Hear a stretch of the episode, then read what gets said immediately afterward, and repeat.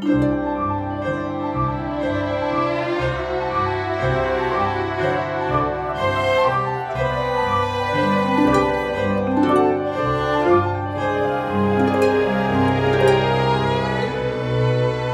家好，欢迎收听 High Hanging Fruits 跳一跳摘到的果子，我是朱怡。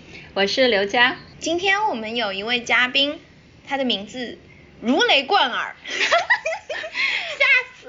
他叫黄璐，是不是很熟悉啊？我们节目有一位大黄明星色的道路，你好冷，黄璐就是那个演盲山的黄璐。还有演员的诞生，我的妈呀！我现在发现演员的诞生成了我最有名的作品了。每 次有时候坐飞机，然后碰到空姐，就会悄悄的给我端来一杯水，然后我看她没有反应走了，然后又走回来说：“你是演员诞生的黄璐吗？”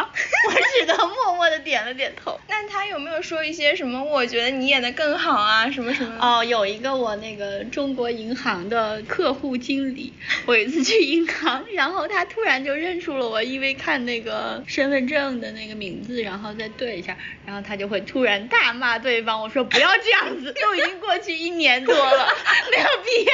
这个事情不会过去的呀，因为永远都会有突然有新的人在网上找到了视频看了一其实我觉得下。骂对方也不好，因为其实对方也还好，主要是我觉得做法不好的是于正之流。因为这跟他完全没有任何的关系，而且他就是在那里挑拨离间，在说我什么比中指啊，对他骂他呀，根本就没有，他有被害妄想症。我之前很想问朱怡一些关于演戏的问题，然后觉得你认识这么多演员，你随便抓一个来跟我们讲一下怎么演戏吧。然后我说到这个时候，朱怡说，哎，黄璐就住在我家，所以我说，哎，那正好。这两天正好来纽约找小椅子玩儿。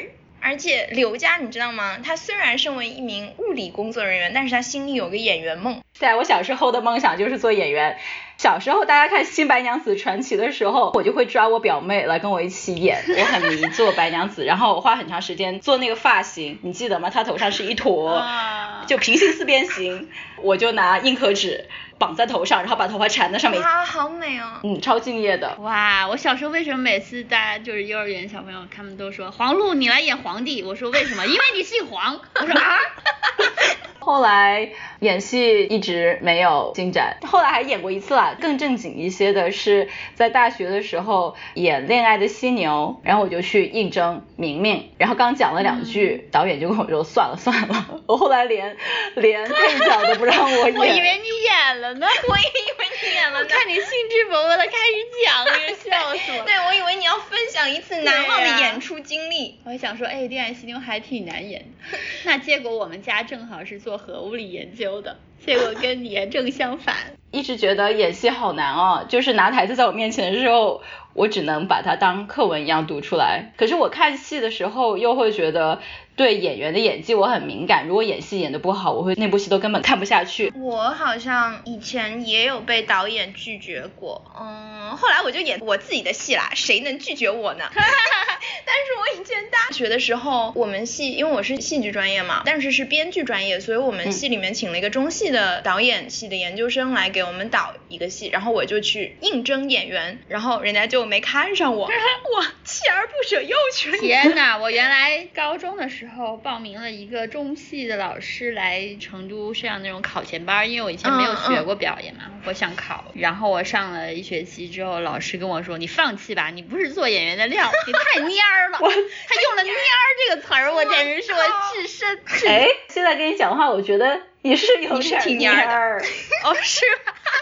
你的明星的气度去哪里了？可能我平时说话就会比较蔫儿，但是我觉得但是我在这个适合表演的时候就不一样。适合荧幕吧，因为话剧好像是要中气十足的那种啊，对，因为那是话剧老师。然后所以王璐，轮到你来说一下你。没有我没说完呢，哦那个拒绝我的导演拒绝了我三次作为演员，后来过了几年之后，他来导我写的戏了，对他后来导了我的两个戏吧，还是三个戏？那你这次有没有跟他说，想要导我的戏有一个条件，就是得让我 这个说出来太丢人了。但是但是我会一直把他当年拒绝我的这件事情拿出来嘲笑他。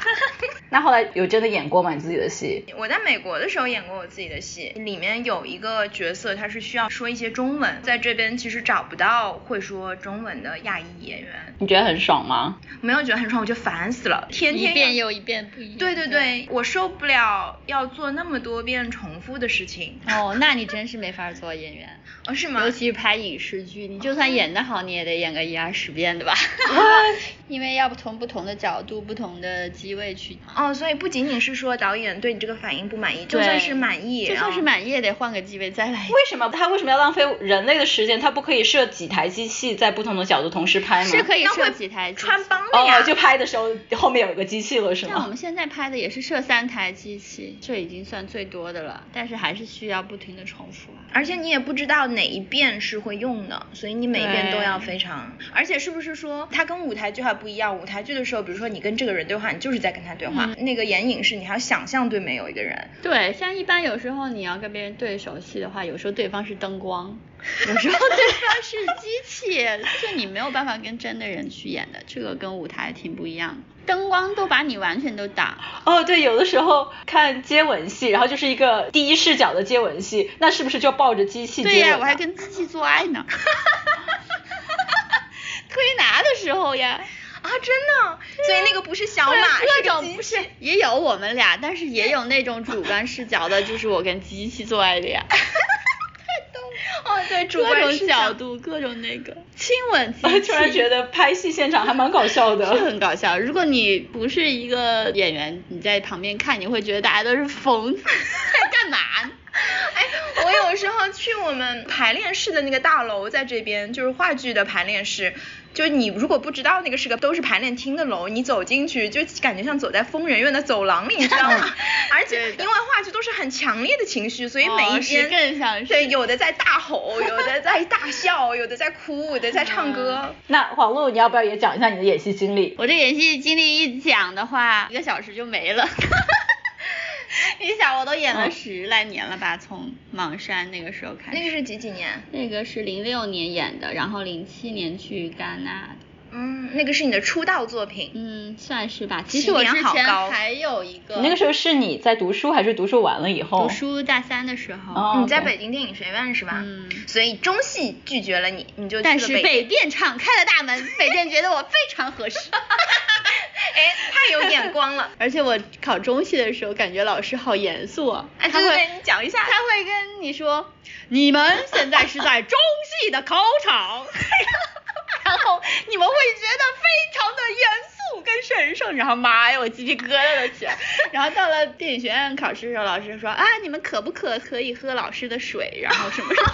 我说这也太好了吧，立马就喜欢上了北电。哎，好像卡姆说他们考试的时候也是这样。谁？哦，卡姆。可以给我科普一下中戏跟北影的区别，是戏剧和影视的区别吗？但是我觉得现在念戏学院的大家也都会去演影视吧。电影学院平时训练也都是在舞台上训练呀，所以我进了学校也有这个问题。太蔫了，舞台上对着大一给我整抑郁了，就从一个就是说理科的那种环境，然后一下到了天天老师让我们排什么谢一枝花，什么什么归心似箭，我都听不懂他要干嘛。然后我每天就躲在后面，然后就后来跟同学也没什么交流，就感觉大家都好像不喜欢我，就抑郁了。后来有一段时间。嗯，像你念书的时候，周围很活跃的，表现很好，成绩很好，看上去很有希望的那些学生，后来真的是那么好吗？然后像你这样，一般都不好。我们原来的班长，太爽了。我原来的班长，我感觉现在都没戏拍的那种，就是好像反而出来就不行了。所以大家其实都还是留在演戏行业吗？也很少，有嫁人的，有嫁富商的，然后有。有卖衣服的，然后有开微商的，啥都有。真正演戏的挺少的。哦，那会成大明星的那些有什么特征吗？以前基本上都不听老师的话。哦，好像是，好像是。基本上在学校不会被老师当成好学生，我觉得。卡姆就是这样的，我心爱的卡姆就是这样的。说到演完《盲山》，其实《盲山》只是一个很小的开头嘛，然后后来就去了戛纳之后，就认识很多国外的导演。这十年间就不停在各种国家拍戏，什么迪拜呀、伦敦呀、巴黎呀，还有斯里兰卡，反正各种你听说过没听说过的国家。演了很多国外的电影。对，基本上是欧洲那边的比较多吧。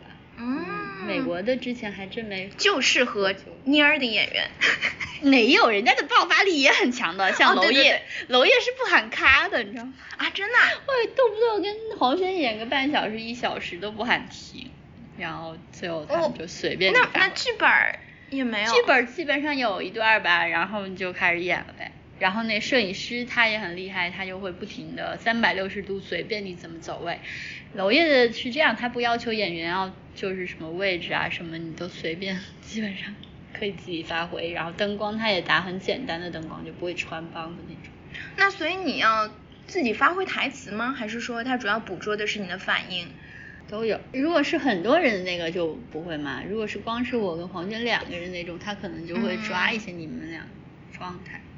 可能不会，他不会剪进去，他也要拍你。那不就王家卫很像吗？啊，对，是有点。好，那我可以问你最核心，我最想问的问题吗？就是怎么演戏才不蠢？I don't know，因为我觉得演戏就是不演。我就觉得好赞，可以去当自己是另外一个人，就感觉好酷哦，可以经历好多不同的生活。可是我看到一段台词的时候，就会觉得这个单词怎么念？可是你其实我觉得不可能是另外一个人，还是有你自己的东西在里面的。我觉得每个角色都会有你自己本身的东西在里面。我还算就是演的还不太一样的角色吧，有的人就一直在演。自己都可以，所以怎样是你拿到台词以后，你要去怎样幻想？有多少是要去做功课，去研究这个人的背景？盲山的时候，我就直接住在山里面，像每天还跟猪 猪一起，跟我，跟猪姨一起，在猪圈里上厕所，然后也没有自来水，没有灯，然后晚上是点蜡烛。然后没有自来水，就是去打水，然后去刷牙，什么对着星星刷牙。那你拿到台词那些就是怎么念，然后节奏那些。我不会去想这些。一开始演戏的时候会这样，会想要怎么怎么，但是你到现场之后，发现很多突发的事情，你不能按照你原来的想法去演，所以你就必须得打破它。突发的事情会是怎样？对，比如说镜头啊、机器啊，或者现场环境的变化、道具的变化，你不能按照你原来想好的、你想象的东西去演。所以后来有经验了之后，我一般就是把台词先背好，根据我现场的情。况再去，可以说是半即兴吧。哎，那很看对手吗？如果对手很菜的话，那你会不会就是演不爽？那可能会吧。那肯定会吧。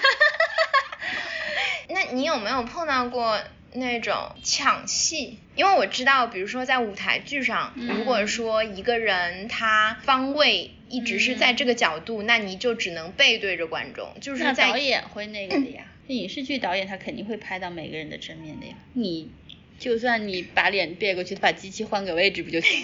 可能舞台上会有，只遇到过有一次，比如说，嗯，有一个演员跟我对戏的时候，就是镜头没有拍他的时候，他脸上其实没有什么表情，所以我。我也没有说去安慰他太多，然后转过来之后，他突然哭了，然后我想我怎么办呢？那我就拿了一个毛巾去擦他的眼泪，然后他一把把我的毛巾打开，这是他给自己加的。对，然后导演后来还生气了，说乱加什么戏，哈哈哈哈哈，拍的正反面都。嗯，那很多演员是不是会觉得激烈的情绪是演技啊？啊，对，有人觉得是像什么癫狂的演技，撒狗血。炸裂的演技不有一段时间？那就是怎样才是好的演戏？你自己会有一个标准吗？我觉得就是能让人代入，觉得相信你就是那个人，或者呢，你看完你都会下很久，或者开心很久，幸福很久，观众产生某种心理上的影响，我觉得就好。因为你根本就不相信的话，你你就肯定不会感染到你什么嘛。对的，对的，就是我们演出的时候，因为如果我跟整个排练的话，我会比较清楚每个演员的情况嘛，然后我跟导演也会聊某个演员。有时候我们觉得一个演员他身上有一些很固定的东西嘛，你怎么让他改他都改不了，就等于是他没有完全的进入这个角色。但是呢，他又会有一些很炸裂的演技，然后演出的时候，其实观众是。就很多观众他分不清的，然后他会觉得哇，这个演员演的真是很投入啊，就是那种大吼大叫哭那种的。因为我会觉得有两种演员，一种就像你说，一直就有自己的痕迹，但是他们又是好演员，比如像 Jim Carrey 啊，还有 Bill Murray，他们就是 Jim Carrey 一演戏你就就是 Jim Carrey，你没办法去。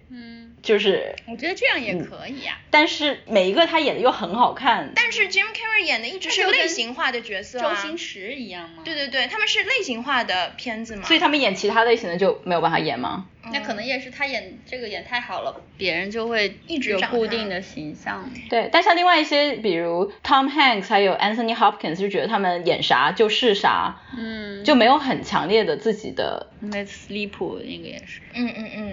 嗯嗯嗯，所以这些你会觉得有好坏之分吗？我觉得还是如果要从一个演员的广度跟深度来讲，那当然是演什么像什么比较好。你可以演不同的角色，而不是只重复你自己。那很多演员就算出名了，就很大的明星，他也会想突破自己，就不想别人一直都认为他是永远记得他之前演的最成功那个角色。但是这这很难，这类的角色会一直来找你，除非你非常用力的去突破，牺牲。而且大家都很懒，大家觉得你之前演的什么，大家之后就一直想让你演那个。嗯，哎，好像就是对我们编剧也是一样，话剧会好一些，但是在电影啊、电视上面，就是会看你以前有没有写过这类的。然后他们会想一直顾写这对，因为大家都想比较稳妥，然后也比较偷懒，没有人说想用这个机会来帮你做个实验，那别人肯定不想。但是如果你演，比如说你演三部非常不一样的以后，嗯，会有电影商会觉得你是有能力演不同角色的，就让你会演其他的戏吗？那会呀，那会呀，那你所以你就要自己去，不能老是活在安逸的环境，你就要去突破，去演个喜剧啊，就像我。我跟周易那个台湾那个对面女孩杀过来，那个就跟我以前盲山就完全不一样。嗯嗯嗯，可以到时候再看那个，那个就很还蛮开心。对，那个可以治愈你看完盲山之后的抑郁。啊，那个是朱怡写的，sorry。嗯，我是三个编剧之一，编剧之一，因为当时也需要一个就是懂大陆这边的女孩来写，因为当时台湾大陆两边合作的嘛。嗯，对，因为那故事比较敏感嘛，关于大陆的女生去台湾去帮奶奶找六十年前的初恋情人，就是那个时候内战的时候，就是逃到台湾的嘛，就走得很匆忙，嗯，所以什么信息都没有留下来，然后两个人就从此失去了联系。那这个女孩去台湾帮奶奶找，但她只有一个名字，嗯，所以当时就有一个台湾的男生就陪他找。一家一家的对着这个名字，有一点像是一个公路片，但是呢，在这个过程中，两个人会吵统独问题，因为大家从小受的教育啊，社会的影响都是不一样的嘛。嗯。但是吵到后来呢，一方面是在拜访这些不同的家庭的过程中，看到了历史对于普通人生活的影响。嗯。就突然之间觉得，就是炒这些东西意义不大嘛。嗯。就是被这些家庭的个人的。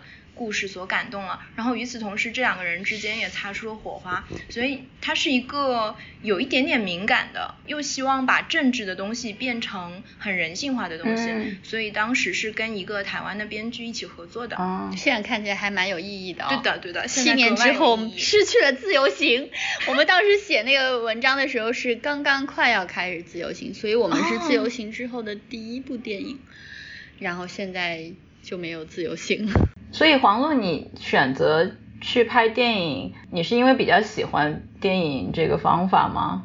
就因为你太。太蔫儿了，所以我觉得不是蔫儿，是很细腻嘛。我觉得你的演技，嗯，有时候其实我自己都没有想好，嗯，我要这个时候要干嘛，都是我就是那一刻发生的一些情绪。但是当我就是有经验了之后，我知道怎么更好的去掌控它，而并不是说一味的发泄出来。我以前就是觉得一味的发泄出来，感觉就好，戏很好，但其实也并不这样你还需要去控制。因为并不是说你撒泼打滚就是戏好的，也并不是说你哭了就是戏好的，其实这都是很肤浅的看法。有好多人都会说，哇，你是演员吗？你表演个哭给我们看看。我说什么鬼？演员又不是哭，就是笑。你跟他说，请你投个币。哎，可是我又觉得这是对演员就是最肤浅认识。小时候就觉得看人家演戏，觉得哇，可以叫他哭他就哭，好厉害。你知道吗？我听说有的电视剧演员可以，我就不说是谁了，反正是如雷贯耳的一个名字。听说可以左眼哭和右眼哭。哇。可以控制，为什么开关一样？为什么需要这样？就有什么情节是需要你？我也觉得这种很不需要这样吧。他他们的意思是说他很那个。哦。哎，可是会哭，就是随时都能哭出来，是一个专业技能吗？最基本的专业技能吗？不是，现在不是有那种涂在眼皮下面就可以帮助你早就有了。哦。我觉得还是哭不哭不重要，主要是情绪到了就好。有时候我并不想让我自己哭，但是情绪到了，它自然流出。就演的最好，你觉得是就是情绪到了的时候，都已经忘记自己在演戏了的时候吗？我当然不可能忘记自己在演戏，因为你还得同时注意到摄影跟灯光，还有位置，还有你对面的人的配合。所以这个其实是个很分裂的东西，一方面你难过的同时，然后你一方面还像有一个灵魂在看着你演戏，然后你要关注你自己哪个位置。我现在就已经能够，就我演出来我就知道大概是什么样子，然后景别是什么样子，然后出来效果什么样，剪出来什么样，我基本上脑子里就可以有一个画面了。哇！所以我就知道哪些是我需要去做的，哪些是我不需要做的。我之前一味的去就是觉得要演戏要投入，结果投入半天，我发现我没在画里。哈哈哈哈哈！这是我特别激动的冲了过去，我发现我自己在画外。哎，那你现在会像你刚刚说的那个演员一样，如果不拍，你就脸上没表情吗？呃，比如说很远呐。或者是只需要我肢体的看得见，那我当然就不用哭了。然后等近拍我的时候，我再真的哭嘛？我哪有那么多精神，就每次都哭？呃，所以听起来演戏还蛮是一个就是 multitasking 的过程。因为我一直想，就是你就情绪就发泄就好了。原来还是要看这个，还看那个，看就你周围很多工作人员的。有时候你发泄太多了，导演会让你收一点，因为有时候你发完全发泄完了，并不是最感人的状态。嗯，你稍微收着一点会。其实那种还好一些。哎，你也演过话剧，那你觉得这两种体验有什么不一样的地方啊？我觉得话剧就像你烧开水，一直烧烧烧，然后到最后到一个沸点，可能最后有一个爆发，你是一直持续的嘛。电影就像你烧一会儿，给火关了。然后又重新烧一会儿，然后又关了，然后咔又关了，你得凉了之后又开始烧。那第一次有情绪，那你重复做的时候，你不会觉得情绪就没了，就不舒服了吗？有可能，对。所以我一般比如开始拍全景的时候，我不会使全力去把我的情绪都放出来，因为那个最后剪出来可能也就是很远的镜头，那你就不用把你的 看表情浪费在那。然后到特写的时候，我再尽全力的去哭啊什么的。而且一般我哭个一两条几条的，我觉得后面我就不太能有一样的那种情绪了。那你演这个之后，它会影响到你在生活中的情绪的反应吗？唯一影响的时候是我生活里，比如说很难受啊，哭的时候，想，嗯，记住这个感觉，下次 就这样哭。真的很变态的，有时候。一边难过的同时，一边你还很开心，你有这样的就是让你痛苦的体验，对对对，哦，那个我们那个编剧差不多，就有时候你遇到了一件很惨的事情，然后我最不希望的就别人跟我说，哎，你可以写进你的戏里，我想娶你妈的，我就这样被你骂过一次，我记得。就算这样，你也其实还是没用，我觉得到了现场还是不一样的。就是你之前经历过再悲惨的事儿，你演戏的时候其实还是也不一定有很多。你会有可能在演戏演过一个你从来没有经历过情节，然后通过演戏让你体验到你平常生活中没有体验的感情吗？嗯，其实挺难的。我觉得我只能通过我经历过的感情去到演戏里。真正演戏的现场，其实你想那么多人，那么多灯光，那么都是假的。嗯，你不太可能说你真的去进一个事儿，就算你演一个医生，你也只能体验生活的时候去体验你的医生。你真的演戏现场，你是没法体验一个真的医生。嗯，所以你演完一个剧、一个电影，你也不太会说久久的沉浸在那个情绪里。起码我不是这样的。嗯嗯。我是上一秒演完，我下一秒就可以。其实之前也很多人问过我，我反正每次都演完我就忘了。我今天演完这个难过的，我马上就去吃东西了，开开心心。所所以我没有这方面的问题。哎，你会你会比如说跟一个演员演了情侣，嗯然后在里面很有火花，然后你嗯会由此对他产生好感吗？哦，你知道我跟张书豪拍戏的时候关系不好吗？就拍对面女孩杀过来的时候，我们俩还演情侣，我们俩各种闹别扭，但是还得演，就更难受啊。所以不太会说通过演情侣而产生其实暧，昧的情愫。我觉得不太不是好多电影都有这种故事吗？就是男女演了戏，但可能因为我也没怎么演过太多那种爱情戏。你在看电影的时候，看话剧、嗯看电视剧，你会不由自主的去分析里面那个演员，你会想说，如果我哎来演，这方面我倒没有，我就真的是把自己当成普通观众那种，嗯而且我还特别容易哭，看电影的时候比我自己演的时候还容易哭。我有时候哭了，别人都会很奇怪，说你自己都演，你怎么还哭？你会看自己的电影哭吗？哦，这次在戛纳的时候，不是 Ava 有演我女儿吗？嗯嗯然后我就光看她出来我就哭了，我什么都没有呢。为什么？因为我也不知道。我跟他讲一下，Eva 就是你真正的女儿。对。为什么呢？这个反应是因为我我因为我知道那个故事是很惨的一个对对，故事是很惨的。所以你你当但是我时想看到象中带入了，对，但是我看到那段过生日就很开心，然后又很可爱的那种，我就忽然就想到后面的悲惨事情，我就不由自主就哭了。然后那段可以跟我讲那段怎么回事？就我现在也当妈妈以后，我也觉得就是看到有时候看到女儿就是会突然想哭。可以剧透吗？他那个故事就里面有他跟他弟弟没有注意，就把女儿锁在车里，然后就闷死了，热死了。后来就一直他心里就愧疚嘛，然后得了抑郁症，然后主要讲他后来又遇到哦男主角也是有抑郁症，然后他们俩就、嗯我觉得这个事情还是蛮常见的，就算是很好很好的父母，都可能出现把小孩儿忘在了车里。嗯我之前听一个 podcast，好像是 This American Life 还是什么，他就讲的是很多父母就他自己都不能理解为什么会有这个行为，而且。就是婴儿，嗯。好像在美国那个安全后座，它不是朝前放的，它是系在你椅背上，所以你看不到它在你的视线盲区。哦。然后有些人下车就去上班了，上了一天班，突然之间想起，然后他们还要面对嗯。在失去了孩子之后还要被告啊，嗯。然后坐牢什么的，所以是这样一个故事。你想想，作为一个自己当妈的，然后又是他女儿演那个小孩儿，当时 制片人还说：“你确定没问题吗？这么狠？” 我说：“哎呀，又演戏嘛，又不是真的。但你觉得平常演戏会有角色让你觉得很容易演，有些角色让你觉得很难演吗”？像演多了就是文艺片的，我就现在觉得挺容易的，反而演那种喜剧片，我觉得还挺难的。你觉得差别在哪儿？所以是类型啊，类型让你觉得难。类型有的像那种，比如说惊悚的啊，我反而还觉得比较简单。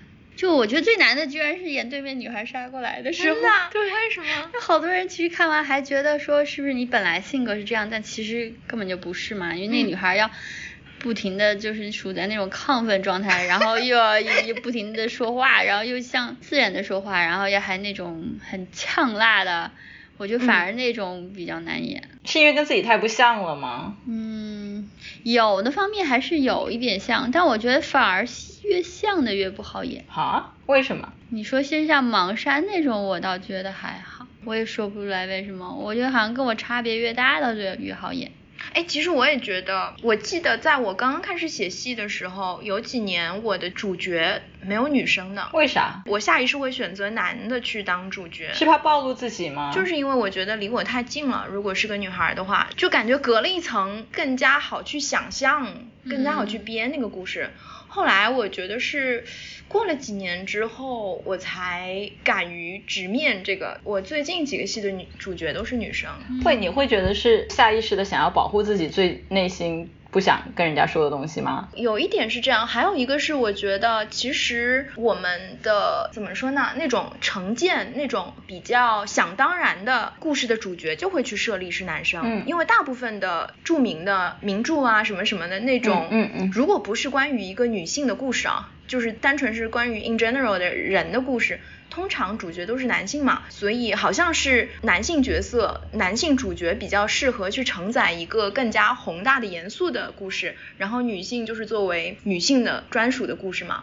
我也是后来才渐渐的意识到这个偏见在里面，而且我会发现，如果把就是想当然的男性的主角，如果换成女性的话，会更有意思，会出现很多有趣的东西。哎，那黄总，你会由于就是一部戏的故事的意识形态和你，当然就很多盲山肯定就跟你意识形态就是跟根本就不是你生活中会出现的事情了。但是如果说，比如他想塑造一个女的，然后他的 behavior 就是对观众会有不良的影响，你会觉得？就是你觉得这个故事太傻逼了？对对，你会你会有办法演就不仅是人物傻逼，你不认同这个故事讲的。对，那个我就没法演，像那种特别跟我三观不符的。但是有时候我也想演变态的，什么杀手啊？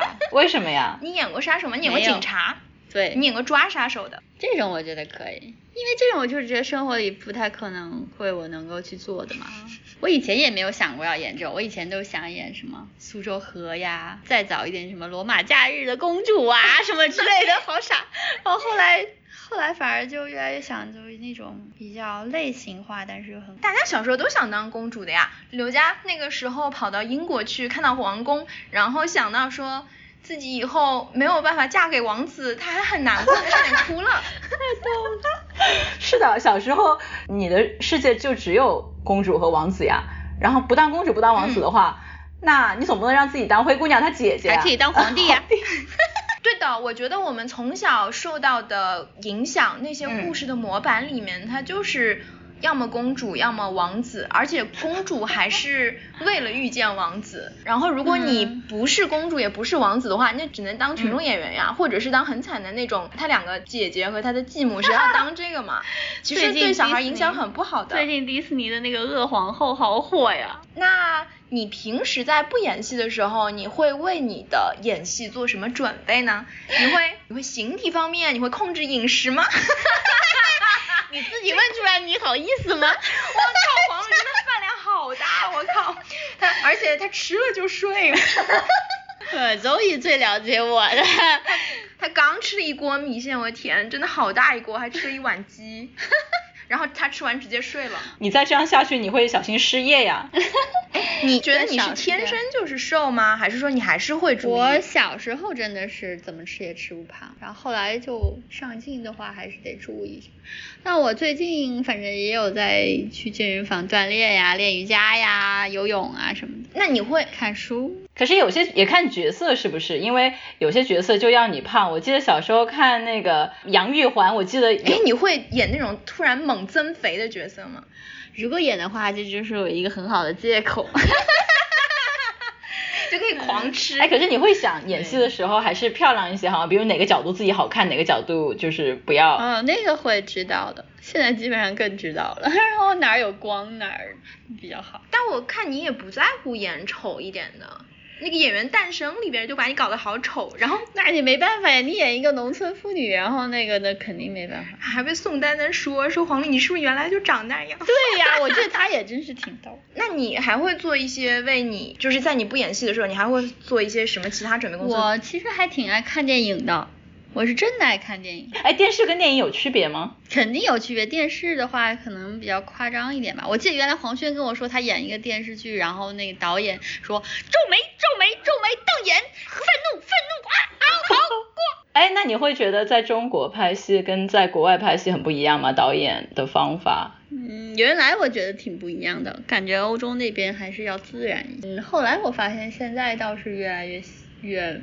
差别不大，国内更像欧洲那边了吗？我觉得国内也有进步，当然也不会至于像欧洲那边，但是大家还是倾向于比较自然的表演吧。那你这最近在美国拍美剧，你觉得他们的工作方法？对你演技的风格的要求有什么不一样吗？哦，我觉得对我来说又是一个成长，其实我还学了挺多东西的。这次我我感觉好像是我最投入的一次呢，因为其实盲山的话，我那时候不太清楚我在演什么，而且在演什么都是导演的逼迫下，然后我迫不。就那个，其实整个环境也有点像盲山，把你拐到了乡村里面，你也没办法。导演也不让我跟家人联络啊，不让我那个什么的。然后现在更多是发自内心的一些。然后现在就是美国这边的演员，就是你就算不拍到对方。他都会全心全意的给你演，但我也会这样。嗯然后该哭的哭，该什么，哪怕比如说灯光挡住了你，他还侧过头去让你看到他。这样啊，好好哦。哎，国外派你都是讲英文的吗？还是你是演戏里面的华裔，就是中文？我有讲英文的，也有讲中文的，嗯还有讲法文的呢。那你要专门去学他们的口音。要啊，还有讲粤语的，粤语那个我觉得更难学。我有一次在东北拍，不是东北，就是内蒙古拍一个戏，然后下一部戏要去香港说粤语，然后我让我助理帮我对词儿，然后助理是说东北口音，然后他就一个东北话我对粤语，然后旁边人看我们俩的鸡同鸭讲。那你需要去跑饭局吗？作为演员，在国内的时候？什么是跑饭局？跑饭局啊，好像我我知道很多演员，他平时为了多见一些制片人啊、投资方啊、导演啊什么的，因为演员不像编剧嘛，你可以投一个剧本，嗯然后演员好像需要去被看到、见面聊、建立这个关系。我只记得原来上大学的时候，我们寝室的女生有一次说一起去吃，然后是一个饭局，类似那种，然后他们就说点这个最贵的，什么鲨鱼的翅膀啊，什么鲨鱼的肚胃呀、什么什么的，然后吃完就走人。然后我觉得更像是一个游戏，然后我记得我不喝酒嘛，然后对方还说装什么装，为什么不喝酒？我说就是不喝酒呀，我情愿吃，我只对吃感兴趣。人家人家干杯，你在那说干了这碗红烧肉。对，就是啥那种，后来就再也没去过了，而且现在也用不着了。那我会听说的潜规则是很普遍的现象吗？你有被试图潜规则过吗？我还真没有，只有唯一有一个电影是我演完了之后，导演就还蛮喜欢我的，并不是说之前喜欢我，然后演完之后喜欢我，然后说能不能做女朋友，我说你年纪大我太多了，我这无法接受。然后直接然后然后他说哦，那行吧。我觉得我们都很佛，对，就是这样。Just to check 他也不是说为了哦，你必须要这样才能演这个戏，他是就是演完了以后这样子问，我觉得就还还好，不算潜规则吧这个。哎，那你觉得你会一直演下去吗？我会呀、我觉得我能一直演这老太太。哦所以你不会有年龄焦虑吗？你会有吗？你会想说一直演美美的我有年龄焦虑是在二十岁的时候，嗯 我好像跟别人的年龄焦虑不在一个那个是。嗯，我二十五岁的时候觉得我自己老了，哦然后三十岁的时候我觉得我自己还年轻，然后越来越年轻。我现在永远都在二十岁、二十五岁。那你觉得你这些年的戏路，就除了说你个人的演技成长，或者你想嗯演不同类型的，就是随着你年龄的变化，你的戏路会有随着变化吗？啊、那肯定。像演《盲山》的时候，李阳导演让我就是抱着我的孩子们，最后依依不舍。嗯我当时根本就无法理解，嗯嗯还要这孩子干啥？赶紧扔了算了。我当时特别不理解，咋演啊？这我本来就不想要嘛。这 这还还还是被强奸生的孩子，嗯有什么可要的呢？然后后来就是自己当妈了之后还，尤其是刚生完那段时间，嗯就只要能看到小孩照片就能哭出来。像我演一只黄鸟的时候，就是刚嗯生完两个月嘛，嗯我那时候我觉得我有点儿稍微有点儿产后抑郁那种，就是觉得特别内疚。哦，就是我现在的这个觉时候得自，己怎么能够对，然后怎么能够离开自己的小孩的那种。嗯然后每天我都睡不着，然后正好戏里边也有就是他想念他的女儿嘛，然后我觉得我那个演的就比芒山自己要感受深得多，嗯因为你原来就没有办法去体会到嗯嗯嗯那个海哎，那你现在要是再回去演盲山，你会觉得那也演不了，我觉得演不了，那个毕竟还是就是年轻的那部分就没法演了，是吗？对，就是那种在山里不知所措的那种茫然跟无助感。我现在就感觉你现在太成熟了，是吗？你现在觉得自己能自己能我现在觉得我自己能周旋 hold 住出我应该可以把他们都杀了，我觉得。哎，对的，我在看盲山的时候，我一直很难过，很难过，就是在想。为什么跑不出来？而且我想到的方法，你在里面都用到了嘛，就是到处求救啊，然后就那些是啊是啊地上，然后就是嗯跑不出来，我觉得好难过。然后现在一就会一直在想，那怎么办？怎么办？万一我被卖进去了的话，要怎么办？好多那个看完电影的观众都快给我留言，怎这么久了，说哦，看到你幸福的生活，我就放心了。可是盲山，我在看它的原型是不是留在山里教书？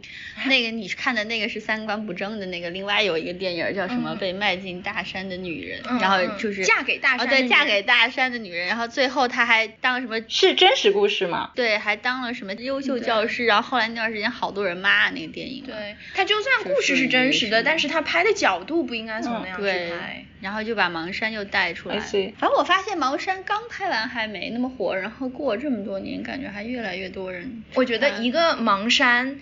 黄璐，一个是冯远征，不要跟陌生人说话，就隔两 年。哦，对，每次一有拐卖妇女新闻，就配图必是我那张靠在墙上。然后每次有家暴就是冯远征。对是媒体。如果说你没有成为演员，或者说就如果不演戏的话，嗯，你会想做什么？开个餐馆儿。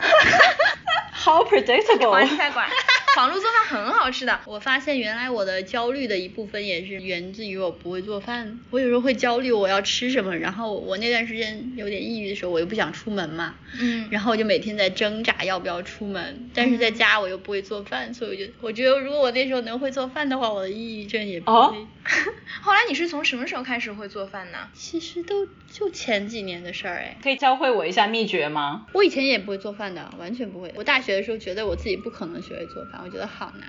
后来就从第一道菜那个粉蒸肉开始，我操，第一代就已经这么我困难了。觉得还蛮简单的。然后就后来自己还会创新，然后现在只要在网上看一个流程，我就能自己做出来。你知道他的的创新是什么吗？他会把所有的菜都做成辣版的，肉骨茶辣版的。新加坡跟四川结合。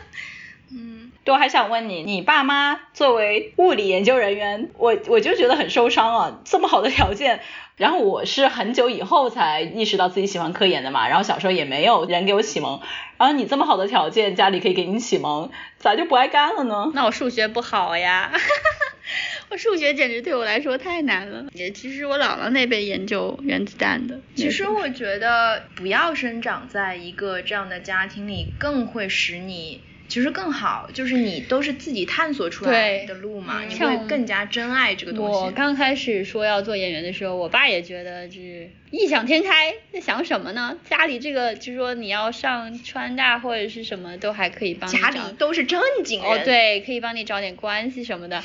你要是那个什么考电影学院，真是一点办法都没有。我爸说，嗯，完全不认识人。哎，那现在他们看你演戏，他们会觉得不懂你在干嘛吗？就是不不会啊还是说会去努力的了解你的世界？我爸也演了。你爸也被带转了。我爸后来经常去剧组看我演戏，然后有时候剧组会忽然缺一个什么我情敌的爸爸之类的，然后他就演我情敌的爸爸，也演的挺好的呢。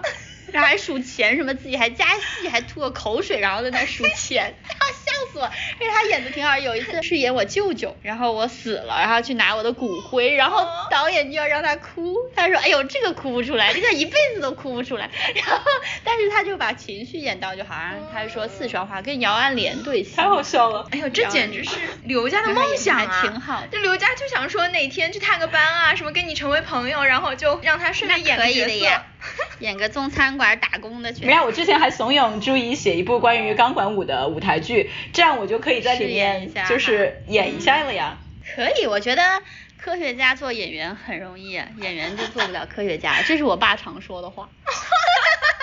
真的，因为他自己是科学家，然后做了演员，他觉得挺那个。没有，我觉得科学家挺好当的，演员太难了但是。你就演演你能演。